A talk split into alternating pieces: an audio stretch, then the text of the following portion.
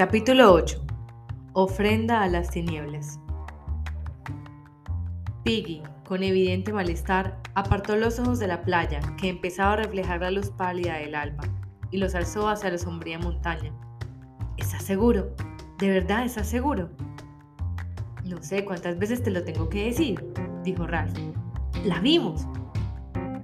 ¿Crees que estamos a salvo aquí abajo? ¿Cómo demonios lo voy a saber? Ralph se apartó bruscamente y avanzó unos pasos por la playa. Rack, arrodillado, se entretenía en dibujar con el dedo índice círculos en la arena. La voz de Piggy les llegó en un susurro. ¿Estás seguro? De verdad. Sube tú a verla, dijo Jack desdeñosamente. Y hasta nunca. Más quisieras. La fiera tiene dientes, dijo Ralph y unos ojos negros muy grandes. Tembló violentamente. Piggy se quitó las gafas y limpió su única lente. ¿Qué vamos a hacer? Ralph se volvió hacia la plataforma. La caracola brillaba ante los árboles como un borujo blanco, en el lugar mismo por donde aparecía el sol. Se echó hacia atrás las greñas. No lo sé. Recordó la oída aterrorizada, la era abajo. No creo que nos atrevamos jamás contra una cosa de ese tamaño. En serio, no nos atreveríamos. Hablamos mucho, pero tampoco pelearíamos contra un tigre. Saldríamos corriendo a escondernos. Hasta Jack se escondería. Jack seguía contemplando la arena. ¿Y mis cazadores qué? Simón salió furtivamente de las sombras que envolvían los refugios. Ralph no prestó atención a la pregunta de Jack. Señaló hacia la pincelada amarilla sobre la línea del mar. Somos muy valientes mientras es de día, pero después... Y ahora aquello está allí, agachado junto a la hoguera, como si quisiera impedir que nos rescaten. Se retorcía las manos al hablar sin darse cuenta. Elevó la voz. Ya no habrá ninguna hoguera de señal. Estamos perdidos. Un punto de oro apareció sobre el mar, y en un instante se iluminó todo el cielo. ¿Y mis cazadores qué? Son niños armados con palos. Jack se puso en pie, su rostro se enrojeció mientras se alejaba. Piggy se puso las gafas y miró a Ralph. Ahora sí que le has hecho. Le has ofendido como con sus cazadores. Anda, cállate. Les interrumpió el sonido de la caracola que alguien tocaba sin habilidad. Jack, como si ofreciese una serenata al sol naciente, siguió haciendo sonar la caracola, mientras en los refugios empezaban a agitarse las primeras señales de vida. Los cazadores se deslizaban hacia la plataforma, los pequeños empezaban a lloriquear, como ahora hacían con tanta frecuencia. Ralph se levantó dócilmente. Piggy y él se dirigieron a la plataforma. Palabras, dijo Ralph amargamente. Palabras y más palabras. Quitó la caracola a Jack. Esta reunión... Jack le interrumpió. La he convocado yo. Lo mismo iba a hacer yo. Lo único que has hecho es soplar la caracola. Bueno, ¿y no es eso? Tómala, anda, sigue, habla. Ralph arrojó la caracola a los brazos de Jack y se sentó en el tronco de palmera. He convocado esa asamblea por muchas razones, dijo Jack. En primer lugar, ya sabéis que hemos visto a la fiera. Nos acercamos a gatas. Estuvimos a unos cuantos metros de la fiera. Levantó la cabeza y nos miró. No sé qué hace allí. Ni siquiera sabemos lo que es. Esa fiera sale del mar de la oscuridad, de los árboles. Silencio, gritó Jack. A ver si escucháis. La fiera está allí sentada, sea lo que sea. A lo mejor está esperando, o cazando, o es cazando. Cazando, dijo Jack. Recordó los temblores que se apoderaron de él en el bosque. Sí, esa fiera sale a cazar, pero callaos de una vez. Otra cosa, fue imposible matarla. Y además os diré lo que acaba de decirme Ralph de mis cazadores. que no sirven para nada. No he dicho nada de eso. Yo tengo la caracola. Ralph cree que sois unos cobardes, que el jabalí y la fiera os hacen salir corriendo. Eso no es todo. Se oyó en la plataforma algo como un suspiro, como si todos supiesen lo que iba a decir. La voz de Jack continuó, trémula pero decidida, presionando contra el pasivo silencio. Es igual que Piggy. Dice las mismas cosas que Piggy. No es un verdadero jefe. Jack apretó la caracola contra sí. Además, es un cobarde.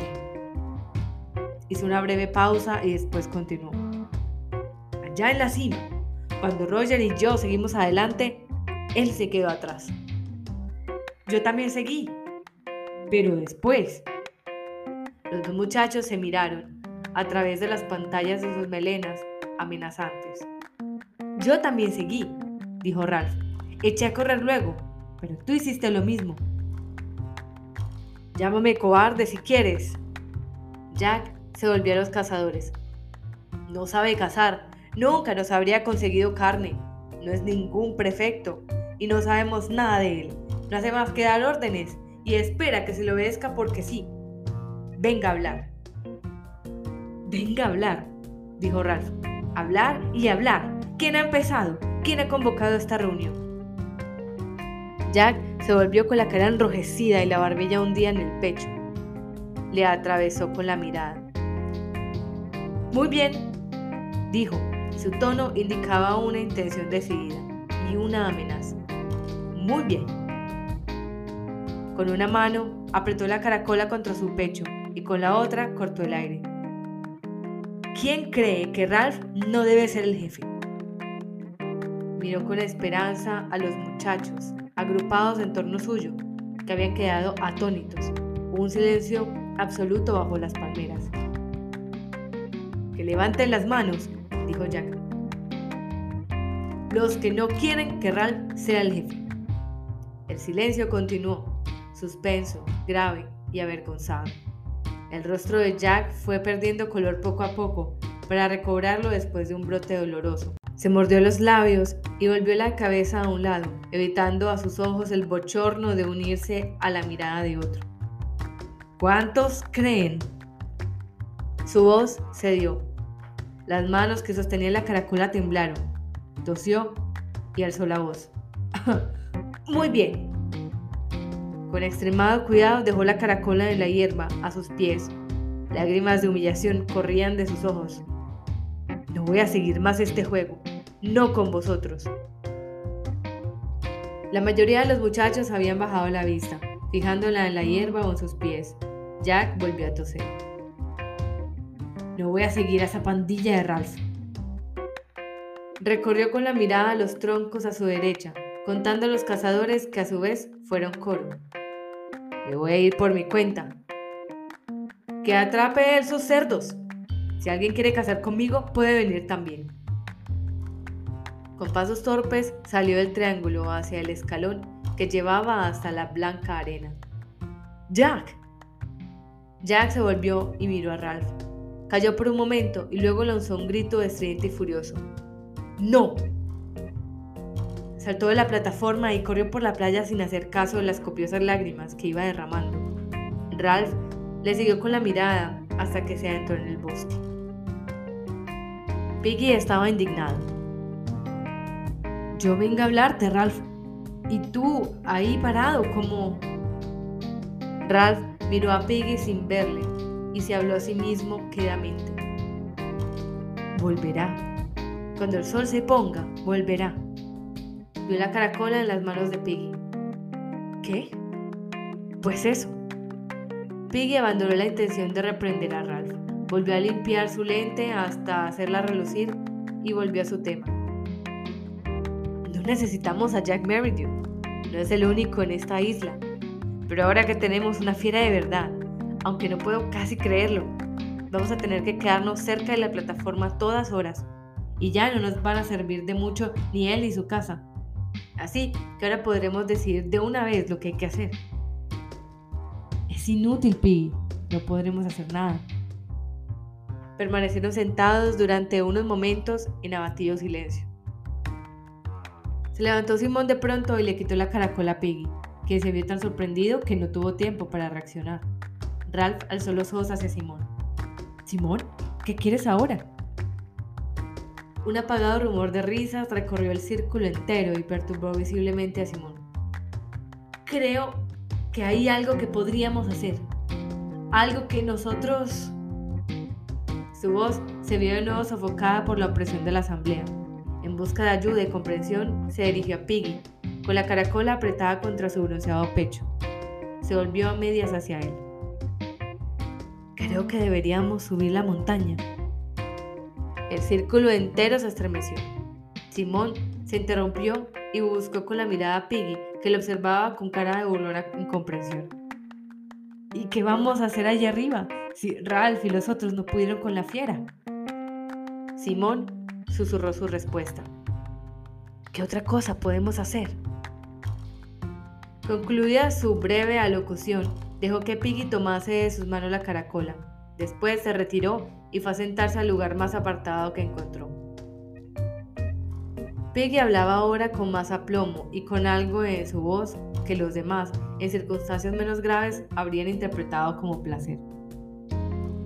Ya os dije que cierta persona no nos hace ni pizca de falta y ahora os digo que tenemos que decidir lo que vamos a hacer. Y me parece que sé lo que Ralph os va a decir enseguida. La cosa más importante en esta isla es el humo y no se puede tener humo sin fuego. Ralph se movió inquieto. No hay nada que hacer, Piggy. No tenemos ninguna hoguera y esa cosa está allá arriba sentada tendremos que quedarnos aquí. Piggy, como para dar con ello realce a sus palabras, alzó la caracola. No tenemos una hoguera en la montaña, pero podemos tenerla aquí. Se puede hacer en estas rocas o en la arena, da igual. Así también tendríamos humo. Eso, humo, junto a la poza.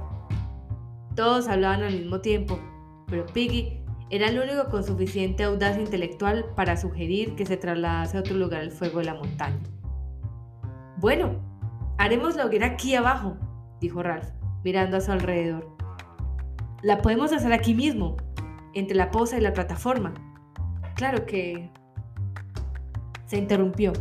Con el ceño fruncido meditó el asunto, mordiéndose sin darse cuenta la uña ya casi desgastada. Claro que el humo no se verá tan bien, no se verá desde tan lejos. Pero así no tendremos que acercarnos, acercarnos a... Los otros, que le comprendían perfectamente, asintieron. No habría necesidad de acercarse. Podemos hacerla ya. Las ideas más brillantes son siempre las más sencillas. Ahora que tenían algo que hacer, trabajaron con entusiasmo. Piggy se sentía tan lleno de alegría y tan plenamente libre con la marcha de Jack tan lleno de orgullo por su contribución al bienestar común, que ayudó a cargar la leña. La que aportó estaba bien a mano, uno de los troncos caídos en la plataforma que nadie usaba durante las asambleas.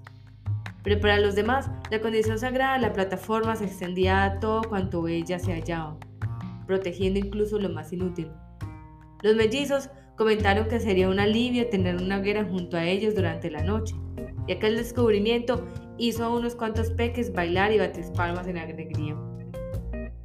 Aquella leña no estaba tan seca como la de la montaña, casi toda ella se encontraba podrida por la humedad y llena de insectos huidizos.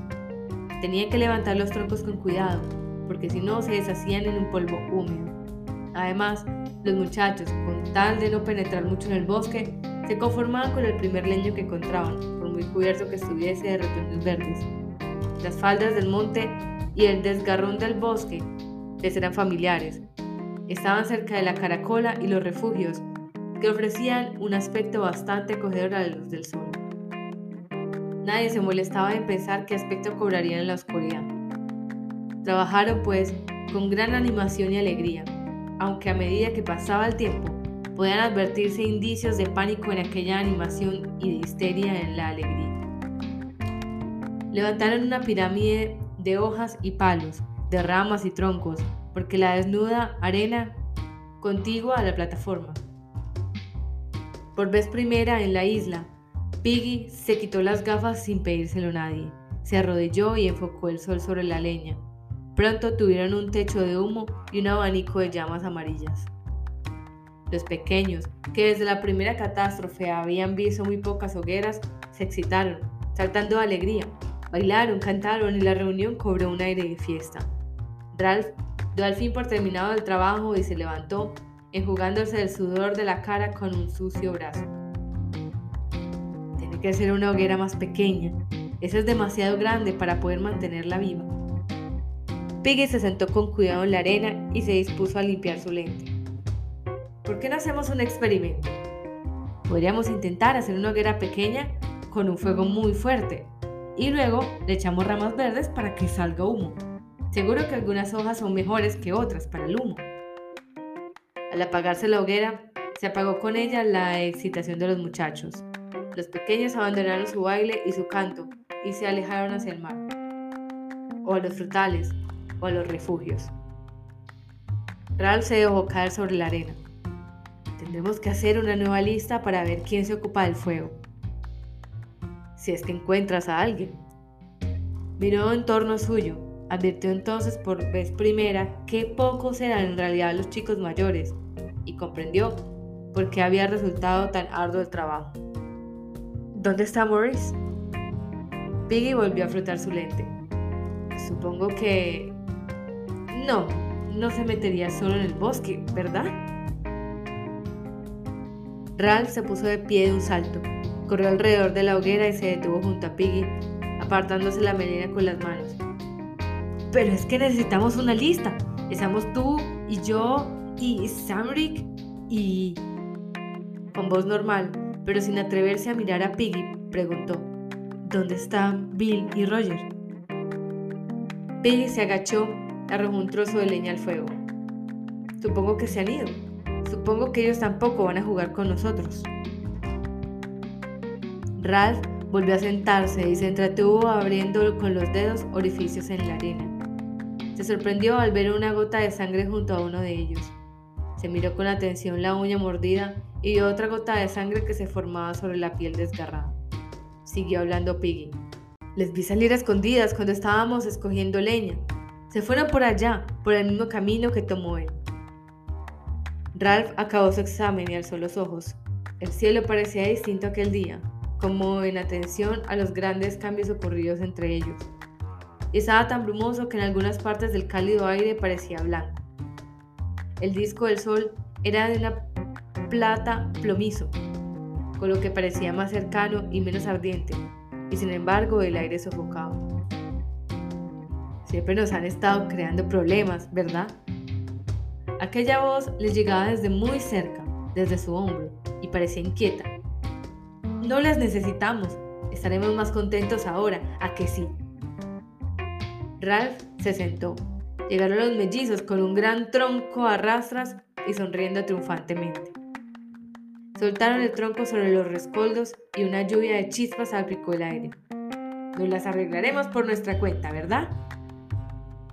Durante largo rato, mientras el tronco se secaba, prendía y ardía, Ralph permaneció sentado en la arena sin decir nada.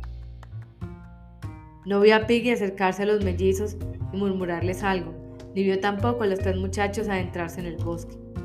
Aquí tienes. Se sobresaltó. A su lado se encontraban Piggy y los mellizos con las manos cargadas de fruta. Pensé que no sería mala idea, dijo Piggy, tener un festín o algo por el estilo. Los tres muchachos se sentaron. Habían traído gran cantidad de fruta, toda ella madura. Cuando Ralph empezó a comer, le sonrieron. Gracias, dijo. Después, acentuando la agradable sorpresa, repitió. Gracias. Nos las arreglaremos muy bien por nuestra cuenta, dijo Piggy. Los que crean problemas en esta isla son ellos, que no tienen ni pizca de sentido común. Haremos una hoguera pequeña que arda bien. Ralph recordó lo que le había estado preocupando. ¿Dónde está Simón? No lo sé. Se habrá ido a la montaña, ¿verdad? Piggy prorrumpió en estrepitosa risa. Tomó más fruta. A lo mejor. Se tragó el bocado. Está como una cabra. Simón había atravesado la zona de los frutales, pero aquel día los pequeños andaban demasiado ocupados con la hoguera de la playa para correr tras él. Continuó su camino entre las lianas hasta alcanzar la gran estera tejida junto al claro, y a gatas penetró en ella. Al otro lado de la pantalla de hojas, el sol vertía sus rayos y en el centro del espacio libre las mariposas seguían su interminable danza. Se arrodilló y le alcanzaron las flechas del sol. La vez anterior, el aire parecía simplemente vibrar de calor, pero ahora le amenazaba. No tardó en caerle el sudor por su larga melena lacia. Se movió de un lado a otro, pero no había manera de evitar el sol. Al rato sintió sed, después una sed enorme. Permaneció sentado. En la playa, en una parte alejada, Jack se encontraba frente a un pequeño grupo de muchachos. Parecía radiante de felicidad. ¡A cazar! dijo. Examinó a todos detenidamente. Portaban los restos andrajosos de una gorra negra. En tiempo lejanísimo, aquellos muchachos habían formado en dos filas ceremoniosas para encontrar con sus voces el canto de los ángeles. Nos dedicaremos a cazar y yo seré el jefe, asintieron y la crisis pasó.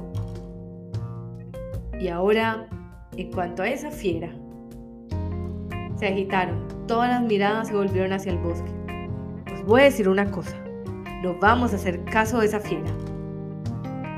Les dirigió un ademán afirmativo con la cabeza. Nos vamos a olvidar de la fiera. Eso es, eso, vamos a olvidarla. Si Jack sintió asombro ante aquel fervor, no lo demostró. Y otra cosa, aquí ya no tendremos tantas pesadillas, estamos casi al final de la isla. Desde lo más profundo de sus atormentados espíritus, insistieron apasionadamente. Y ahora, escucha, podemos acercarnos luego al peñón de Castillo, pero ahora voy a apartar esta caracola y de todas esas historias a otro de los mayores. Luego mataremos un cerdo y podremos darnos una comilona. Hizo un silencio y después continuó con voz más pausada. Y en cuanto a la fiera, cuando matemos algo, le dejaremos un trozo a ella. Así, a lo mejor no nos molesta. Bruscamente se puso en pie. Ahora, al bosque, a cazar. Dio media vuelta y salió a paso rápido. Segundos después, todos le seguían dócilmente. Una vez en el bosque, se dispersaron con cierto recelo. Pronto se topó Jack con unas raíces sueltas, arrancadas, que anunciaban la presencia de un cerdo, y momentos después encontraban huellas más recientes. Jack mandó callar a los muchachos con una seña y se adentró en él. Se sentía feliz, vestía la húmeda oscuridad del bosque como si fuesen sus antiguas prendas. Se deslizó por una cuesta hasta llegar a la zona de roca y árboles semi diseminados al borde del mar. Los cerdos, como hinchadas bolsas de tocino, disfrutaban sensualmente la sombra de los árboles. No soplaban ni la más ligera brisa y nada pudieron sospechar. Además, la experiencia había prestado a Jack el silencio mismo de las cosas. Se apartó sigilosamente del lugar y dio instrucciones a los ocultos cazadores. Después fueron acercándose todos, palmo a palmo, sudando en silencio y el calor. Bajo los árboles se movió distraídamente una oreja, algo apartada de los demás, sumergida en arrobo maternal. Descansaba la hembra más grande de la manada. Era negra y rosada. Una hilera de cochinillos que dormitaban o se apretujaban contra la madre y gruñían, orlaban sus enormes urbes.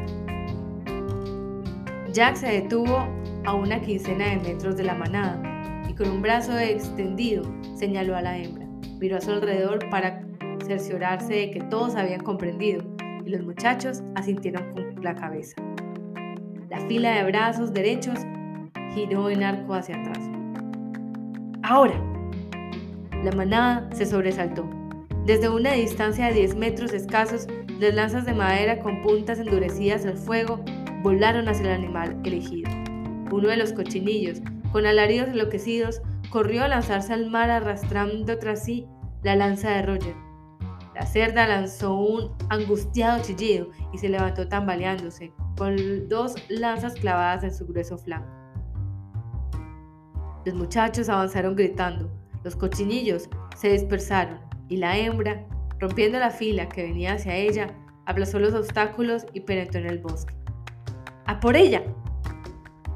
Corrieron por la trocha, pero el bosque estaba demasiado oscuro y cerrado, y Jack, maldiciendo, tuvo que detener a los muchachos y conformarse con escudriñar entre los árboles. Permaneció en silencio por algún tiempo, pero respiraba con tanta energía que los demás se sintieron atemorizados y se miraron con intranquilo asombro. Por fin, apuntó al suelo con un dedo extendido. ¡Ahí! Antes de que los demás tuviesen tiempo de examinar la gota de sangre, Jack ya se había vuelto a arrastrar una huella y tantear alguna rama que cedía el tacto. Avanzó con misteriosa certeza y seguridad, seguido por los cazadores. Se detuvo ante un matorral. ¡Ahí dentro! Rodearon el matorral, pero la cerda volvió a escapar con la punzada de una nueva lanza en su flanco. Los extremos de las lanzas, arrastrándose por el suelo, estorbaban los movimientos del animal y las afiladas puntas, cortadas en cruz, eran un tormento. Al tropezar con un árbol, una de las lanzas se hundió aún más. Cualquiera de los cazadores podría ya seguir fácilmente las gotas de sangre viva.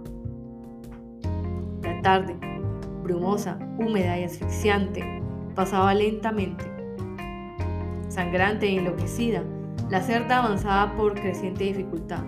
Los cazadores le perseguían, unidos a ella por el deseo, excitados por la larga persecución y la sangre derramada.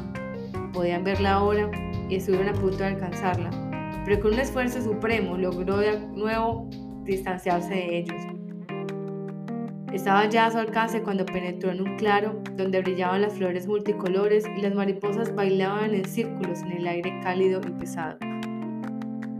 Allí, abatido por el calor, el animal se desplomó los cazadores se arrojaron sobre la presa. Enloqueció ante aquella espantosa irrupción de un mundo desconocido gruñía y embestía. El aire se llenó de sudor, de ruido, de sangre y de terror. Roger corría alrededor de aquel montón y en cuanto asomaba la piel de la cerda, clavaba en ella su lanza. Jack, encima del animal, lo apuñalaba con el cuchillo. Roger halló un punto de apoyo para su lanza y la fue hundiendo hasta que todo su cuerpo se pesaba sobre ella. La punta del arma se hundía lentamente y los gruñidos aterrorizados se convirtieron en un alarido ensordecedor. En ese momento, Jack encontró la garganta del animal y la sangre caliente saltó en borbotones sobre sus manos.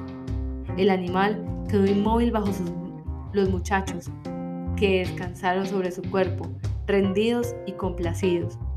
En el centro del claro, las mariposas seguían absortas en su danza. Se dio, al fin, la atención inmediata al acto de matar. Los muchachos se apartaron y Jack se levantó con las manos extendidas. ¡Mirad! Jack sonreía y agitaba las manos mientras los muchachos reían ante sus malolientes palmas. Jack sujetó a Maurice y le frotó las mejillas con aquella suciedad. Roger comenzaba a sacar su lanza cuando los muchachos lo advirtieron por primera vez. Roger sintetizó el descubrimiento en una frase que los demás acogieron con gran alborozo. Por el mismísimo culo. ¿Has oído? ¿Habéis oído lo que ha dicho? Por el mismísimo culo. Esta vez fueron Robert y Maurice quienes se encargaron de representar los papeles. La manera de imitar a Maurice, los esfuerzos de la cerda por esquivar la lanza, resultó tan graciosa que los muchachos prorrumpieron en carcajadas.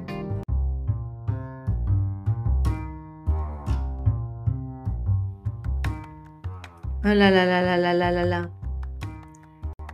Pero incluso aquello acabó por aburrirles. Ya comenzó a librarse en una roca las manos ensangrentadas. Después se puso a trabajar en el animal. Le rajó el vientre, arrancó las calientes bolsas de tripas brillantes y las amontonó sobre la roca, mientras los otros le observaban. Hablaba sin abandonar lo que hacía. Vamos a llevar la carne a la playa. Yo voy a volver a la plataforma para invitarles al festín. Eso nos dará tiempo. Jefe, dijo Roger. ¿Qué? ¿Cómo vamos a encender el fuego? Jack, en cunclillas, se detuvo y frunció el ceño, contemplando el animal.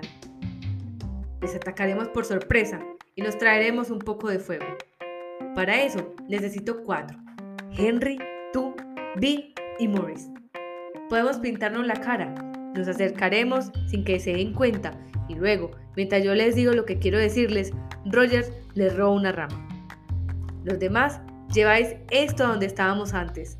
Allí haremos la hoguera y después dejó de hablar y se levantó, mirando a las sombras bajo los árboles.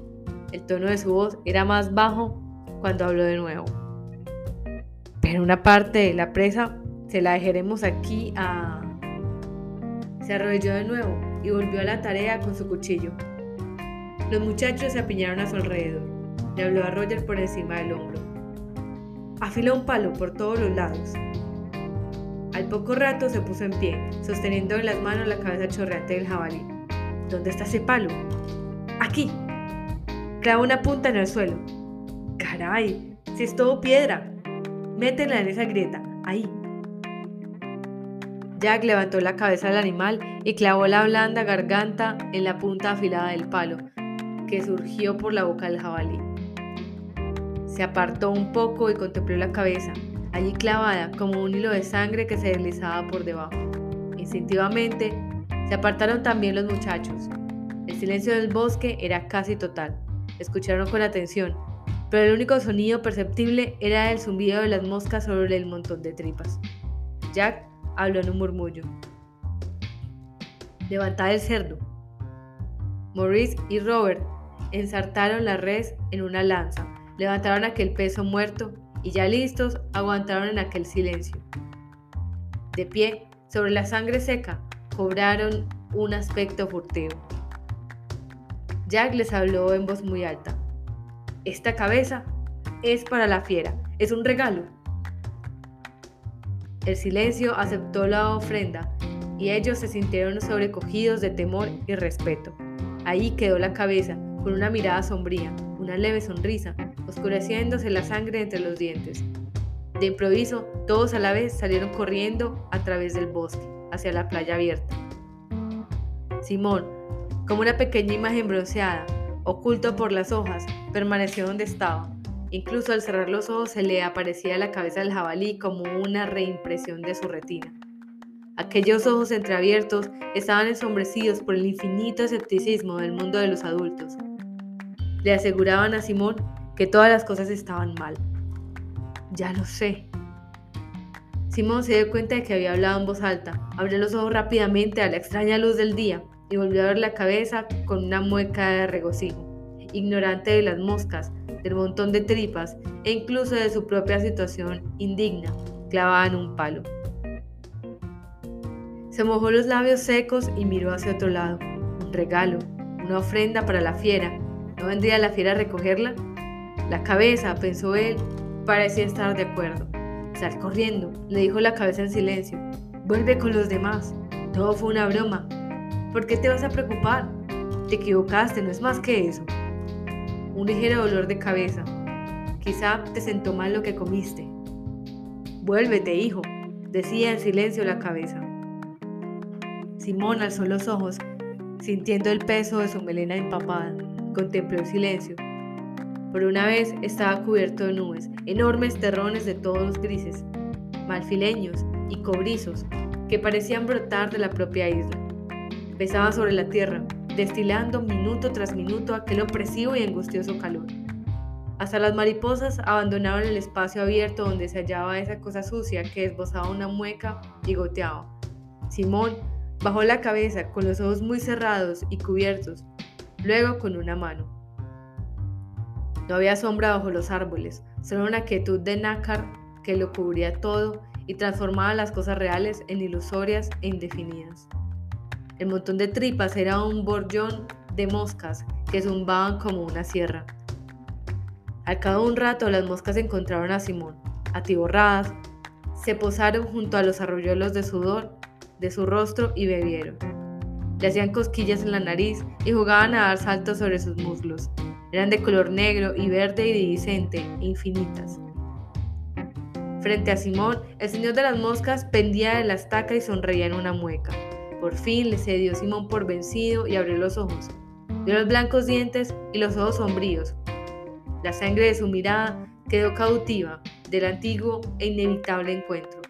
El pulso de la sien derecha de Simón empezó a latirle.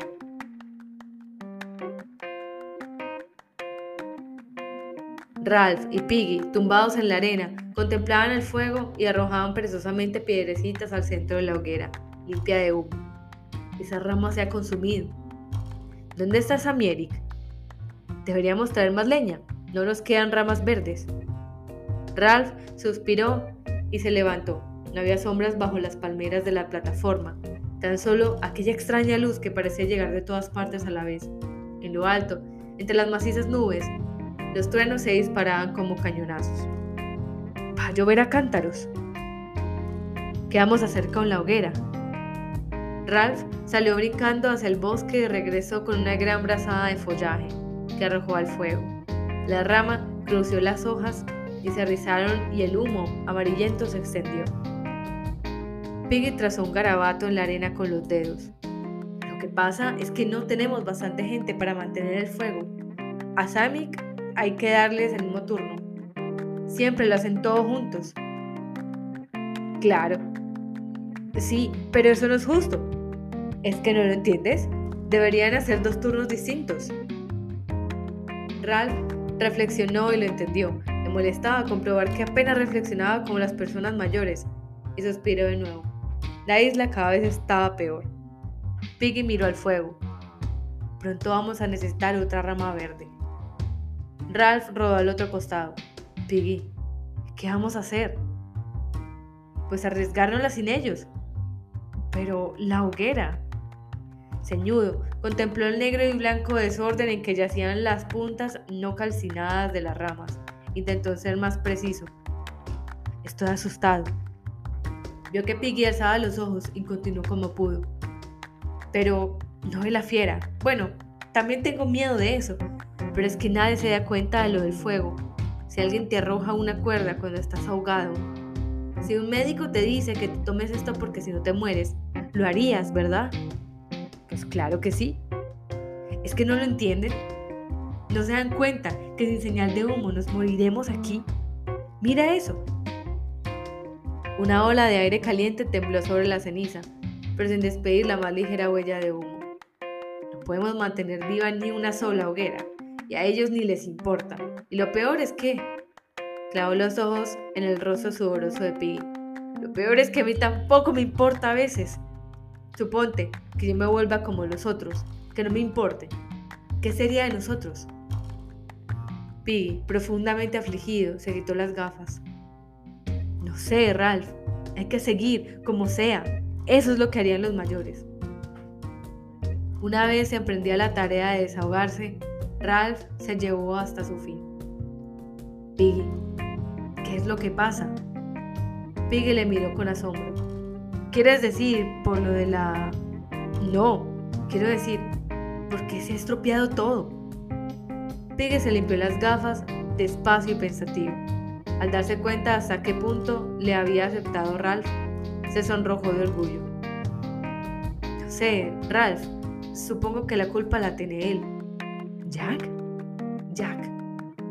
Alrededor de esa palabra se iba tejiendo un nuevo tabú. Ralph asintió con solemnidad.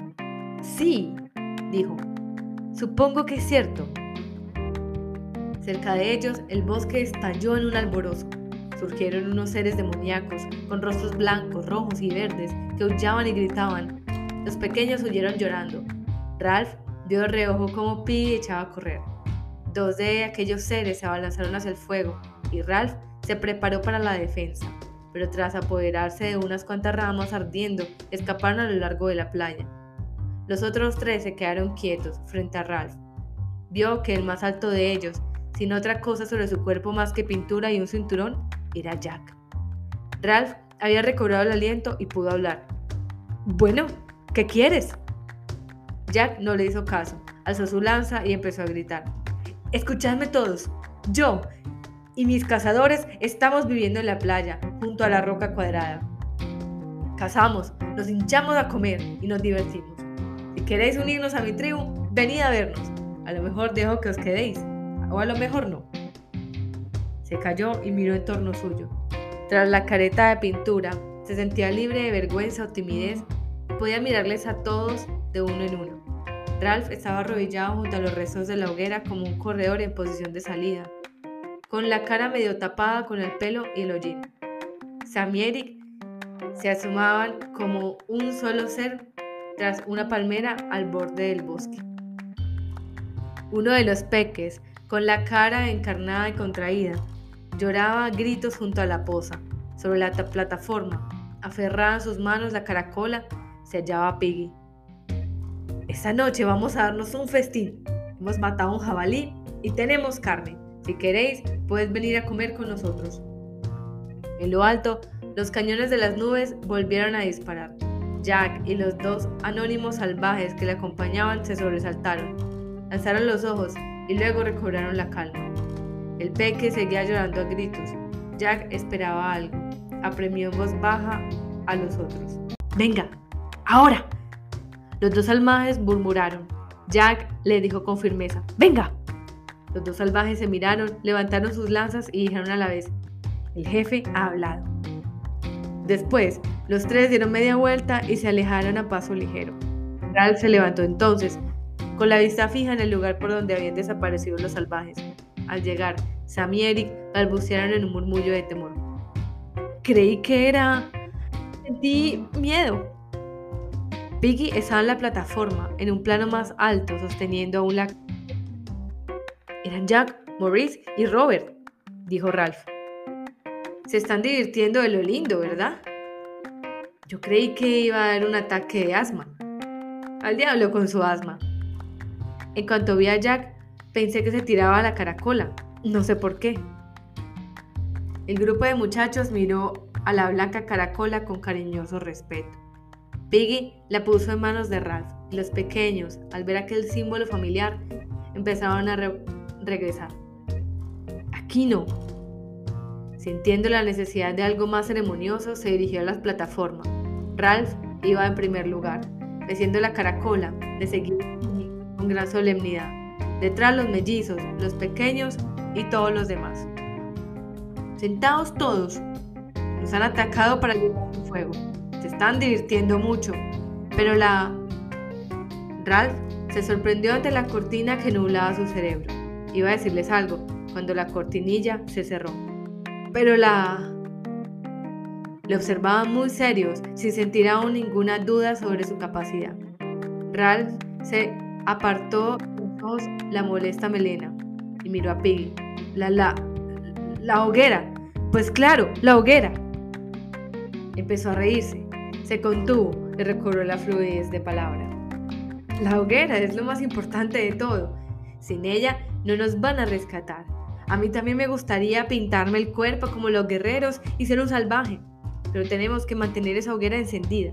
Es la cosa más importante de la isla, porque, porque, de nuevo tuvo que hacer una pausa. La duda y el asombro llenaron el silencio. Piggy le murmuró rápidamente el rescate. Ah, sí, sin una hoguera no van a poder rescatarnos. Aquí, así nos que tenemos que quedar junto al fuego y hacer que eche humo. Cuando dejó de hablar, todos permanecieron en silencio. Después de tantos discursos brillantes, escucharon en aquel mismo lugar. Los comentarios de Ralph le parecieron torpes, incluso los pequeños. Por fin, Bill tendió las manos hacia la caracola. Ahora que no podemos tener la hoguera allá arriba, porque es imposible tener allá arriba, vamos a necesitar más gente para que se ocupe de ella. ¿Por qué no vamos a este festín y les decimos que lo del fuego es mucho trabajo para nosotros solos? Y además, salir a cazar y, y todas esas cosas, ser salvajes, quiero decir, debe ser estupendo. Sam y Eric cogieron la caracola. Bill tiene razón, debe ser estupendo. Y nos han invitado a un festín recién asada. Ya me gustaría un poco de carne. Ralph levantó la mano. ¿Quién dice que nosotros no podemos tener nuestra propia carne? Los mellizos se miraron. Bill respondió, no queremos meternos en la jungla. Ralph hizo una mueca. Él sí se mete, ya lo sabéis. Es un cazador, todos ellos son cazadores. Eso es otra cosa. Nadie habló enseguida, hasta que Piggy, mirando la arena, dijo entre dientes, carne. Los pequeños, sentados, pensaban seriamente en la carne y la sentían ya en sus bocas. Los cañonazos resonaron de nuevo sobre ellos y las copas de las palmeras repiquetaron bajo un repentino soplo de aire cálido. Eres un niño tonto, dijo el señor de las moscas. No eres más que un niño tonto e ignorante. Simón movió su lengua hinchada, pero nada dijo. ¿No estás de acuerdo? dijo el señor de las moscas. ¿No es verdad que eres un niño tonto? Simón le respondió con la misma voz silenciosa. Bien, dijo el señor de las moscas. Entonces, ¿por qué no te vas a jugar con los demás? Creen que estás chiflado. Tú no quieres que Ralph piense eso de ti, ¿verdad? ¿Quieres mucho a Ralph? ¿No es cierto? Y a Piggy y a Jack. Simón tenía la cabeza ligeramente alzada. Sus ojos no podían apartarse. Frente a él, en el espacio, pendía el señor de las moscas. ¿Qué haces aquí solo? ¿No te doy miedo? Simón tembló. No hay nadie que te pueda ayudar, solamente yo. Y yo soy la fiera. Los labios de Simón, con esfuerzo, lograron pronunciar palabras perceptibles. Cabeza de cerdo en un palo. ¡Qué ilusión! Pensar que la fiera era algo que se podía cazar, matar, dijo la cabeza. Durante unos momentos, el bosque y todos los demás lugares apenas discernibles resonaron con la parodia de una risa. Tú lo sabías, ¿verdad? Que soy parte de ti. Caliente, caliente, caliente. Que soy la causa de que todo se salga mal. De que las cosas sean como son. La risa trepitó de nuevo. Vamos, dijo el señor de las moscas. Vuelve con los demás y olvidaremos lo ocurrido. La cabeza de Simón oscilaba. Sus ojos entreabiertos parecían imitar aquella cosa sucia clavada en la estaca. Sabía que iba a tener una de sus crisis. El señor de las moscas se iba hinchando como un globo. Esto es absurdo. Sabes muy bien que solo me encontrarás allá abajo. Así que no intentes escapar. El cuerpo de Simón estaba rígido y arqueado.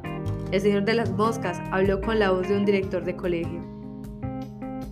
Esto pasa de raya, jovencito. Estás equivocado. ¿O es que crees saber más que yo? Hubo una pausa. Te lo advierto, vas a lograr que me enfade. ¿No lo entiendes?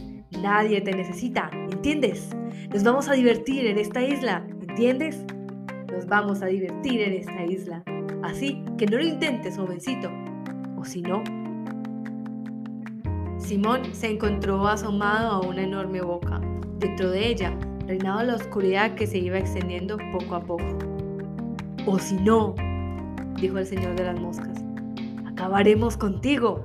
¿Has entendido? Jack y Roger y Maurice y Robert y Bill y Piggy y Ralph.